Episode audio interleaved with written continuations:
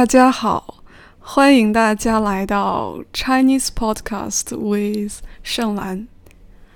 这一期的节目我又拖延了很久才写，一是因为最近我的确有点忙。当我刚开始在网上教中文的时候，那还是七月份、八月份的时候。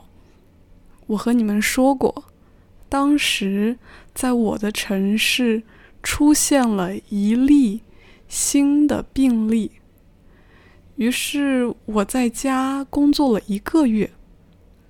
那一个月我没有工作要做，除了给学生上几堂中文课之外，我有大把的时间去学法语、练习俄语。以及看电影、阅读等等，但是现在我的工作恢复了正常，我要上的英语课慢慢变多了。除此之外，在 iTalki 上我也有了一些新的学生。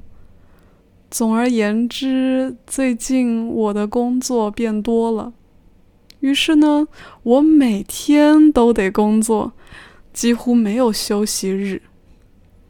我非常喜欢我的工作，上课的时候我总是非常开心，从来都不觉得累。反而是下课后我会觉得很累，觉得休息的时间不够，所以每次打开电脑。准备写播客的时候，我都觉得好累啊！我想休息。这是我为什么没按时更新播客的第一个原因。第二个原因则是，休息的时候我一般待在家里，在家里我可以做的事情很多很多。所以我很难专注下来去写点东西。打开电脑，我觉得自己什么都写不出来。今天是星期一，我不用去公司上班。太久没有更新播客，我觉得心里有点过意不去。于是我决定，无论如何，今天我也要写完这一期的播客。下午的时候，我带着电脑走路到我家附近的一家星巴克，我点了一杯饮料，是燕麦抹茶拿铁。我坐在咖啡店里。开始写这期播客。当我拿到我的饮料，找到一个角落的位置坐下来，打开电脑，准备开始写东西的时候，我的心里感觉非常开心。我觉得咖啡店是一个非常舒服的地方，在这里。我可以专注的写作，可以不被其他的事情干扰。我非常喜欢这种感觉。你们呢？你们喜欢去咖啡店吗？在你的城市，你有最喜欢去的一家咖啡店吗？在咖啡店的时候，你们喜欢做什么？欢迎你们在评论区分享你们的想法。这一期节目的题目是“坐火车游中国路上的故事”。我想和你们聊聊过去几年。我在中国坐火车旅行的故事。据我所知，大多数学习中文的人都有一个梦想，那就是去中国旅行。我非常理解你们的这个梦想。首先，中国有非常显著的独特性，无论是从文化还是生活方式上来说，都是如此。也就是说，它和你的国家差异很大，非常不同。所以在这里。你可以感受一种与你平时的日常非常不一样的生活。另外，中国的地域面积非常大，各个地区之间的差异也很大。在北上广深，也就是说，在北京、上海、广州。深圳这样的大城市，你可以体验到便捷、快节奏的生活；而在相比较小一点儿的城市，你又可以看到另一种悠闲的生活。所以，亲自来中国感受这个国家的文化和生活，真的是一件。非常有吸引力的事情。不过，目前由于世界上有些地区的疫情还不是很稳定，中国的国门暂时还没有完全打开。也就是说，现在来中国旅行还不是太方便。也许再过几个月，也许明年，这会变成一件可能的事儿。欢迎大家到时候来中国玩儿，或许我们还可以见面。那现在呢，就请大家来听一听我坐火车在中国各地旅行的故事。或许听完之后，你也想马上订机票来中国旅行。我的第一次独自旅行是在高考结束、上大学之前的那个暑假。通常来说，在十八岁以前。父母是不会允许自己的孩子独自一个人出去旅行的，他们觉得这太危险了。在读高中二年级的时候，也就是在读高二的时候，我非常想去北京看一看。当时我的父母不同意。最后，我找到我的表姐陪我去，他们才同意。高中毕业之后，我在网上看到一则志愿者招募的信息，说是在大理啊，云南省的大理是一个城市，将会举行一个摄影展。需要招募志愿者，我报名参加了。本来我当时的好朋友也打算和我一起去，但是他的家长觉得不太安全，没有同意让他去。最后我只好一个人坐上了去云南的火车。暑假，我在云南待了大概半个月或者一个月，我不记得了。我一边做志愿者，一边旅行。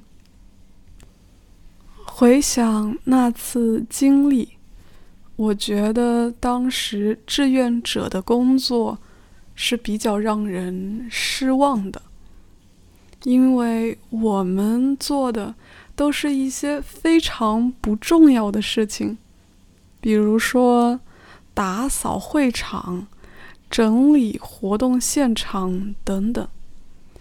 这些事儿和我之前期待的不太一样。令我印象深刻的。是在路上发生的事情。从我生活的城市长沙到云南的昆明，坐火车一共要花二十多、三十个小时。我当时坐的是硬座。在中国，你如果乘火车旅行，那么你一共有三个选择：硬座、硬卧和软卧。硬座就是座位，价格最便宜，但你只能坐着。即使你要搭二十多甚至四十多个小时的火车。你也只能一直坐着。此外，你可以选择硬卧。硬卧的价格一般是硬座的两倍。中国火车上的硬卧一般有三层，分别叫做上铺、中铺和。下铺，每一层的空间都比较狭窄。在俄罗斯的时候，我也坐过几次火车。俄罗斯火车上的硬卧只有两层，这和中国的情况很不一样。最后，你还可以选择软卧。不同于硬卧，软卧是在一个私密性比较强的包厢里。一个包厢有四个床位，包厢的门可以关上，非常适合四人同行的朋友一起。此外，由于软卧每层。只有两张床，它的空间相比硬卧更大，床也更软。不过，它的价格也是三种选择里最高的。从长沙往返昆明，我坐的都是硬座。这意味着，当时我二十多个小时都坐在座位上，连睡觉也是坐着的。说实话，持续坐在一个座位上二十多个小时是一件非常煎熬的事情，尤其是晚上的时候，根本没办法。睡一个好觉，你只能保持一个坐着的姿势。不一会儿，你就会感觉腰酸背痛。此外，即使是在夜间，火车到站，有人上车下车，车厢里还有贩卖商品的列车员。列车员就是在火车上的工作人员，声音很多，让人没办法安静的睡一觉。不过，也许，也许因为那是我第一次自己一个人坐那么久的火车，我觉得一切都很新奇。再加上年轻，我的身体受得了，身体吃得消。那次的硬座火车之旅，我也就不觉得很累了。我现在仍然记得的是，在去云南的火车上，在和我同一节车厢有两个年龄不大的小伙子，他们当时坐火车去云南旅行。但他们没有提前告诉自己的父母，而是打算到达目的地之后，再给父母打电话说明情况。这种行为在中文里，我们有一个专门的表达，我们把这种行为叫做“先斩后奏”。这件事情在我当时看来是特别有意思的。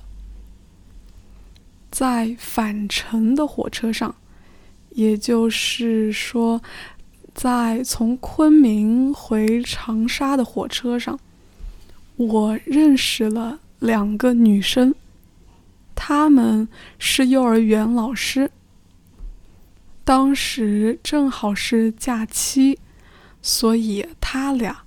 结伴去云南旅行，我们的座位靠在一起，又恰好是在同一站下车，于是我们互相认识了，加了微信。有意思的是，一年以后，也就是在我大学一年级暑假的时候。我去杭州旅行，杭州是中国东部的一个城市，它是浙江省的省会，离苏州、离上海、南京不远。我去南京，哦，不是，我去杭州旅行的时候，和其中的一个女生一起又见面玩了几天。上大学期间，我的大部分旅行都是自己一个人去的。因为有了上大学前那次一个人去云南的经历，之后，我对于独自一人出去旅行，并不再感到害怕。相反，我觉得这是一件非常愉快的事儿。自己一个人去某个城市旅行，这件事儿有相当大的自由，因为你可以完全按照自己的兴趣去安排你的行程。你可以自己决定你每天做什么事儿，吃什么东西，几点起床。几点回旅社睡觉？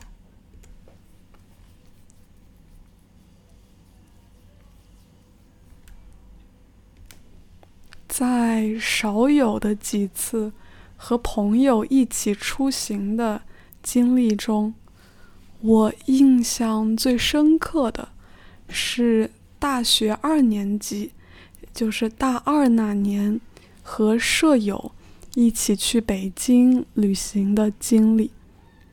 舍友呢，就是住在同一个宿舍、同一个房间的同学。在中国，大学的学生通常都是住在学校的宿舍里。不同的大学住宿的条件也不相同，甚至。在同一所大学里，不同的校区宿舍条件也不相同。有的是四个人住在一个房间，有的是六个人住在一个房间。我的宿舍里住着六个人，而那一次呢，是我们其中四个人一起去了北京。我的大学位于中国北方的一座城市，叫做济南。从济南到北京，全程大概四百多公里。我们可以选择乘坐普通的火车，或者是高铁。高铁就是高速铁路的意思。从济南到北京，坐高铁只需要两个小时，但是乘坐普通的火车则需要八个小时。我和我的朋友们选择的是普通的火车，而且是硬座。我们晚上上车。在火车上待一晚上，就是坐一晚上。第二天一早到达北京。对于我来说，坐火车硬座其实非常不舒服，尤其如果要整个晚上待在火车上，我只能一直坐在自己的位置上。起身活动很不方便，睡起觉来也不太舒适。但是如果是和朋友们一起坐火车硬座，那就是一件非常舒服的事情了。在火车上，我们一起吃东西、听歌、聊天，累了就靠在一起睡觉。八个小时很快就过去了，直到现在，我还能想起当时那种快乐的感觉。我觉得旅行是能够让人上瘾的，也就是说，当你经历了一次愉快的旅行之后，你很快。就会在心里打算，下一次我什么时候能再去别的城市玩呢？那次北京之旅回来之后，我马上就开始打算下一次的旅行了。在那之后不久，我们有一个三天的假期。可是不巧的是，假期结束之后，就是考试周了。在大学，我们把每个学期最后的两周叫做考试周，因为我们的所有考试都集中在那两周里进行。通常来说。在那两周里，学生们会暂停其他一切事情，专注的、努力的准备考试，希望能取得一个好的成绩。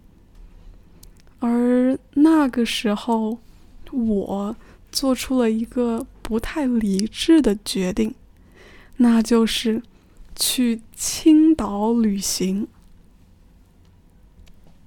刚才我提到过，我的大学所在的城市叫做济南。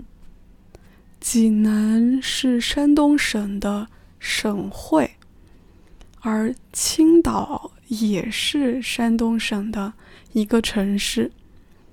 青岛在山东省最东边，是一个沿海城市。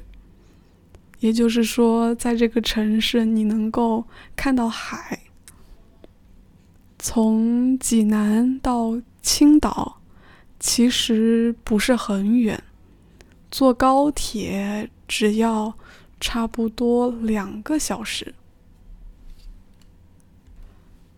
在大学二年级，在大二的第一个学期，在考试周前的。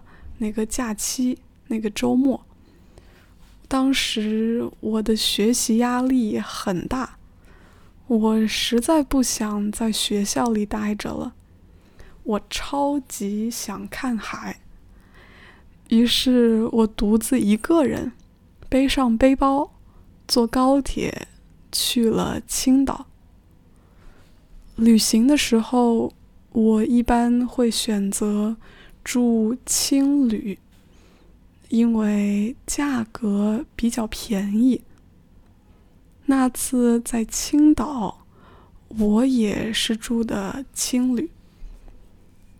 一个人旅行虽然自由，但是有一个最不方便的事情，就是吃饭的时候会有点孤独。因为在餐厅里，通常都是很多人。在一起吃饭，大家可以点很多不一样的食物，互相分享。但如果你是一个人去吃饭，你吃不了很多的东西，所以你只能点一两道菜。这样，你能尝到的美食就很少了。幸运的是，那次在青岛的青旅里，我遇到了另外一个独自出来旅行的人。旅行的那两天，我们相伴着，一起去吃了很多美食，那也成为了我的青岛之旅中非常难忘的一部分。在这期节目的最后，我想和你们分享的是我坐火车去拉萨旅行的故事。如果你听到这里还不觉得累，那恭喜你，请继续听下去吧。二零一八年。暑假的时候，我非常忙。当时我组织了一个国际志愿项目，邀请了来自六个国家、六个不同的国家的大学生来中国。我们一起在上海、在济南和北京。完成一个志愿项目。项目结束的时候，只差一个星期，我就要开学了。在志愿项目的最后，我和一位来自马来西亚的志愿者，他叫 Sarah，我和 Sarah 一起在北京旅行。旅行结束后，Sarah 坐飞机回国了，而我呢，也坐上了从北京开往拉萨的火车。拉萨是西藏的省会城市。其实，很早很久以前。早在高中毕业的时候，我就有计划去拉萨旅行了。当时，我和几个高中的朋友都非常想去拉萨，但是拉萨在青藏高原上，海拔非常高。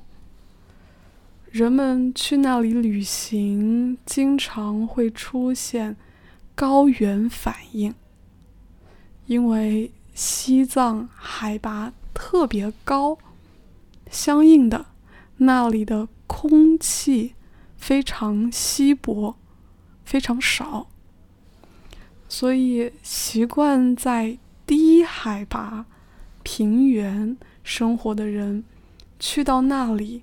就会感觉呼吸困难、头疼、不舒服。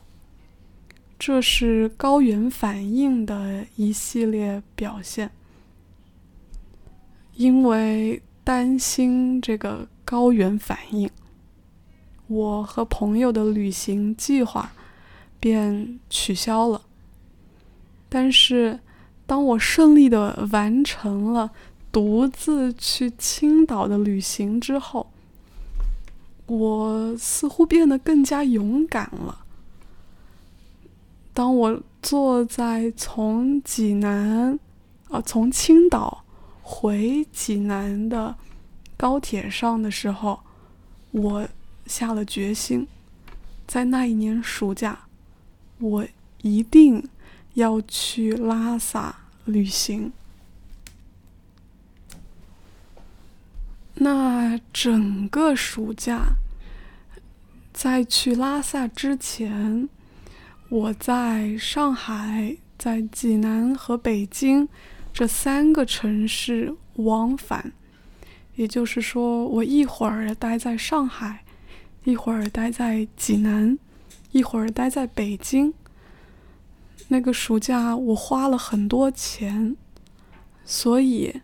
当我开始我的拉萨之旅的时候，我剩下的钱已经不多了。从北京到拉萨，最便宜的方式是坐火车硬座，全程一共四十八个小时，票价是人民币。三百六十元。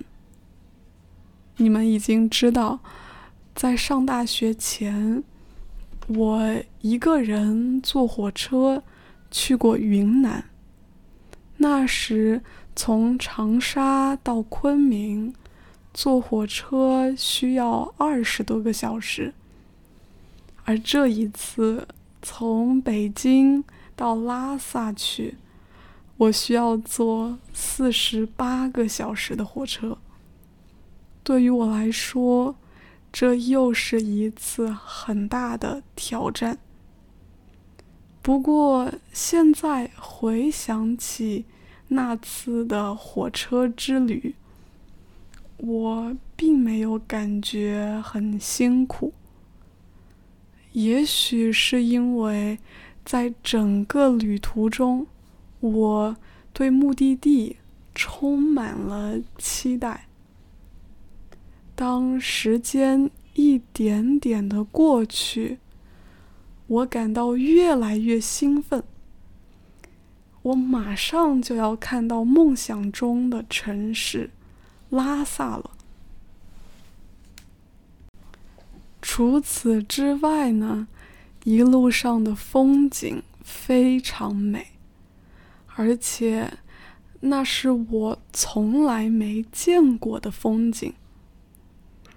当火车从北京出发的时候，窗外的风景是农田。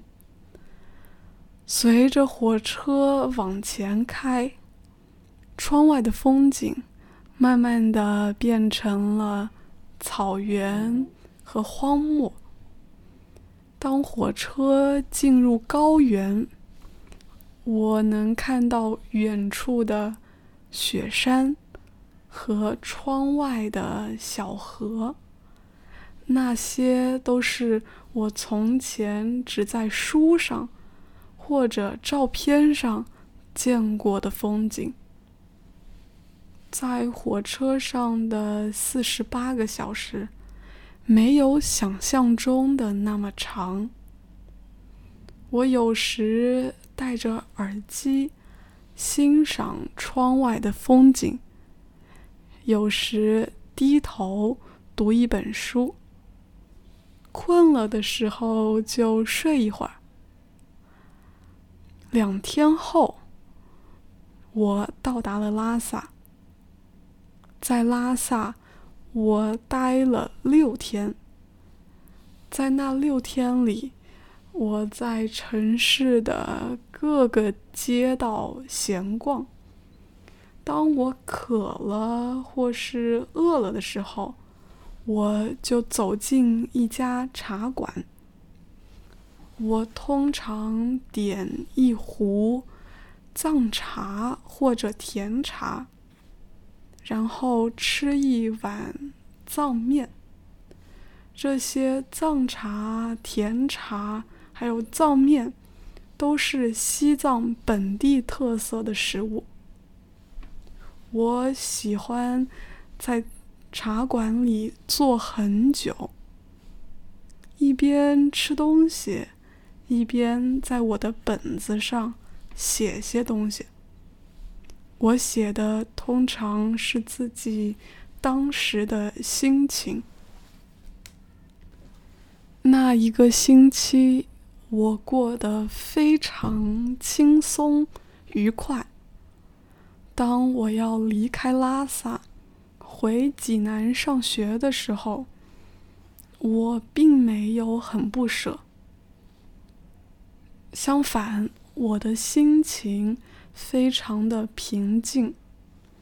那种心情和我每次离开家乡去济南上学时的心情很相似。当时我很确定。不久后，我会再次来到这个城市。在从拉萨回北京的火车上，我认识了两个藏族的年轻人，他们是一个男生和一个女生。你们也许知道，在中国。一共有五十六个民族，其中人数最多的是汉族。大部分中国人都是汉族，嗯，我也是汉族。但除了汉族之外，还有其他五十五个民族，他们被称为。少数民族，因为相比汉族，他们的人数很少。藏族是中国五十五个少数民族中的一个，主要分布在四川和西藏、青海这些地方。我遇到的这两个藏族的年轻人，当时那是他们第一次离开西藏。他们坐火车去上大学，一路上我们聊天，度过了一段很难忘、很美好的时间。本期的播客节目到这里就要结束了。我非常开心能和你们分享我坐火车在中国旅行的故事。也许你们发现了，大学期间我去中国的各个城市旅行，坐的都是火车。不知道为什么。坐火车的时候，总是会发生很多有意思的故事。这些故事是我在坐飞机或者坐高铁的时候从来没有遇到过的。坦白说，坐火车旅行并不总是愉快舒适的。但那是非常不一样的经历。很多时候，我去旅行，最享受的其实就是这路上漫长的时间。除了在国内的旅行之外，我还有两段非常有意思的国外旅行的故事。我打算在下一期的播客中分享给你们。好的，这期节目真的非常长，非常感谢你们听到了最后。欢迎你们在评论区留下你们的想法，我们下期见，拜拜。